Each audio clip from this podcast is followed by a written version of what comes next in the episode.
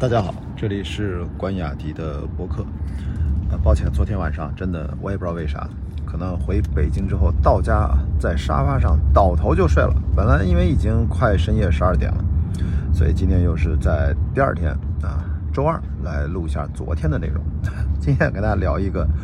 呃大家比较熟悉的话题啊，关于这个离婚。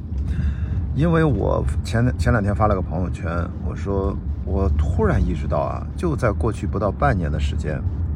我身边我就说一个宽泛的年龄范围，八五到九五这个区间的年轻的朋友们，至少有五对儿，真的我往少了说，至少有五对儿，有其中三对儿是非常近的关系，都离婚了。这是我说五对儿 couple 啊，就五对儿呃婚姻吧，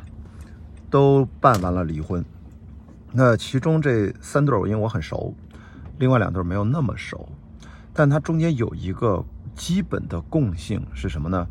都是女方主导提出并完成了离婚。这个东西啊，就是它是很偶然。我当然认为它是个概率问题，呃，我也不想一定要强行总结出什么规律，但这个是事实。而且离婚的原因每一对都不一样，一个我觉得这个很正常。啊，有些什么传统的谁谁谁出轨了呀，怎么样？其中还有一个特别搞笑，其中一方我就不说男女了啊，他发现啊，在几年前其实就发现，其实自己是同性恋，然后孩子都有了，这怎么办？呃，总之反正我不是来八卦别人隐私的，我只是在让我意识到，就是当下的这个婚姻的传统的这个制度，如果不随着眼下不说全世界，就是中国。社会快速变革，也跟着一起，这个婚姻制度也要变革的话，那这事儿，它好像是有点越来越搞不下去了呀。因为我们都看到，二零二三年年中啊，整个的出生人口还是负增长呀，对吧？然后可预见的是，二四二五年人口负增长继续，然后年轻人啊，我们至少二零二三年六月中我看过官方的数据和前两个月。年底的官方的数据，至少年轻人的失业率是非常高的，达到了百分之二十，这是个相当恐怖的数字啊！可能大家都不知道这意味着什么。而且呢，高考的人数其实还在是一个高点，就是包括相关的考硕、考考编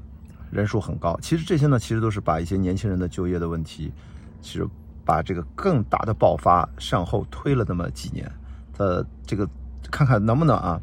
空间时间能换来一些什么样的机会，所以好像这个事儿跟婚姻是不是没有直接的关系？但我看来完全是一码事儿，就是当下的这个不管是不确定性，还是我们传统的现在，核心是今天想跟大家聊这个两性的群体，它在观念上正在这个分野拉得越来越大，或者我们叫意识形态层面，或者我们在讲俗一点，就是在个人的。精神追求方面，男女的差异，整个我说的是泛泛的啊，整个是大的 big picture，我们是从宏观角度来讲，男性和女性年轻人群体的这种观念的差异也越来越大。这个具体的观念指的我们具体的人群啊，我就参照前两天我的确看到有朋友发出来几张截图，非常非常有代表性，作为今天我们讨论这个话题的一点点依据。就是一个是 Financial Times，金融时报发了一个图表的一篇文章配的一个图表，它选取的是四个国家，东亚的是韩国、美国、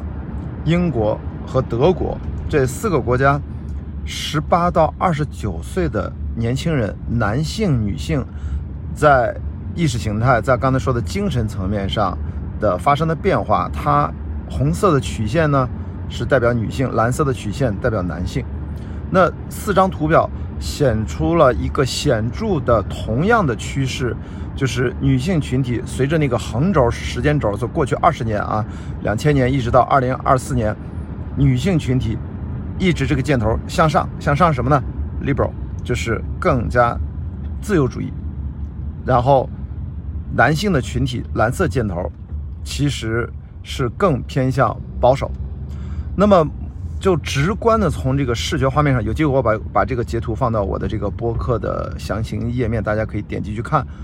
明显的感觉到，男女是奔着两个方向去的。这四张图里面唯一的箭头都在向上，都在追求 liberal，只有英国 UK，而且呢，UK 即使是方向相同，但男性的群体也远远落后于年轻女性的群体的那个曲线的向上的那个斜率啊。那另外那三个国家，包括美国在内啊，包括德国在内。这两个箭头指向的完全是两个方向，女性一路上扬，男性直接下坠，向下指，这背道而驰啊！更夸张的是东亚国家韩国，女性是在过去四五年时间垂直陡升，而对应的男性，我觉得那个箭头特别有视觉意象，就像一个男人阳痿了一样，箭头直垂直向下。也就是说，在东亚国家韩国为例，那么他做的一个统计，表明男女的意识形态从追求自由主义、追求男性追求偏保守，变得越来越分野，越来越明显。而中国，我觉得显然是跟东亚国家韩国是很像的吧？咱大家都知道，中国跟韩国有很多相近的地方，对不对？所以我猜这个 Financial Times 金融时报的这样的一个调查。它有了一个全球的视野，同时我觉得它也代表了大概的这样的一个呃东亚的一个视角，给我们作为一个参考。而刚好还有另外一张图，另外一张图是呃 Business Insider，他发表了一篇文章，同样采取的十八到二十九岁的年龄人群，他同样的其实也给出了呃几乎是同样的结论，它是一个盖洛普的一个调查研究。上面也给出完全一致的观点，就是女性变得更加追求自由主义，年轻的群体，十八到二十九岁，他们整个的女性意识的觉醒，那么会追求更加自我的生活。其实说白了就是以前嘛，呃，借用波法的那个第二性的说法，就是他们要，其实为什么女性跟男性不能平等的，都按照第一性来去建构自己的生活，只能是第二性呢？等等等等啊，我就会把这两张图，我争取都发到这个，呃，用电脑操作一下，给它补充到这个详情页面里面，大家做一个参考。那么回到我开头讲的关于这个离婚的故事吧，或者一个现象，那为什么给我的感觉，其实至少我认识几个人，他是由女生主导并完成推动了这样的一个离婚，就意味着我经常说那句开玩笑，我作为一个离过婚的啊过来人。我说结婚是不是为了追求幸福？我不知道，但离婚一定是，啊，那我可以说，至少我身边的这几对儿，也算是结婚有长有短，长的啊，那个，我我那朋友我就不说具体了，反正那孩子都他妈上大学那年纪，你想想他们这婚姻多久了，他们依然还是离婚，短的就不用说了，几年的都有。所以我觉得在追求幸福的路上，婚姻目前这个制度，我猜，至少对于当下的大城市人群来说。是到了要变革的这样的一个十字路口，啊，已经到了眼下了。这已经不是说什么未来的什么问题，就是当下这问题已经在发生了。我为什么说大城市呢？因为毕竟啊，在城乡，中国非常庞大。我经常说这个话，我们在聊一个具具体的问题，我们聊的可能是中产的问题，但是我们心里面是要有一个还是 big picture，就是刚才十八到二十九岁，其实在西方社会他们是。整体来论断，那中国我们其实还要知道，我们中国的差异性非常大，发展不平衡，对不对？发展阶段不一样，那还有很多城乡，很多低收入人群，其中女性依然是被压迫的，她们依然是通过婚姻，其实是用来改变自己物质生活条件的一个重要的手段之一。啊，我知道我的听众节目，你可能对这个事儿都不太了解，你可能会有点错愕。啊，这个没有关系啊，这个是客观存在。也就是说，我们在聊，千万不要把全中国都当成你现在，比如说月收入，可能本科、研究生毕业，工作了有几年，然后你现在可能月收入可能惨一点的是吧？呃，被裁员了，好一点的月收入一万、两万甚至更高，你好像就觉得代表全中国了？没有，没有，没有，没有，你你一定要知道，你代表全中国的可能万分之一都不到，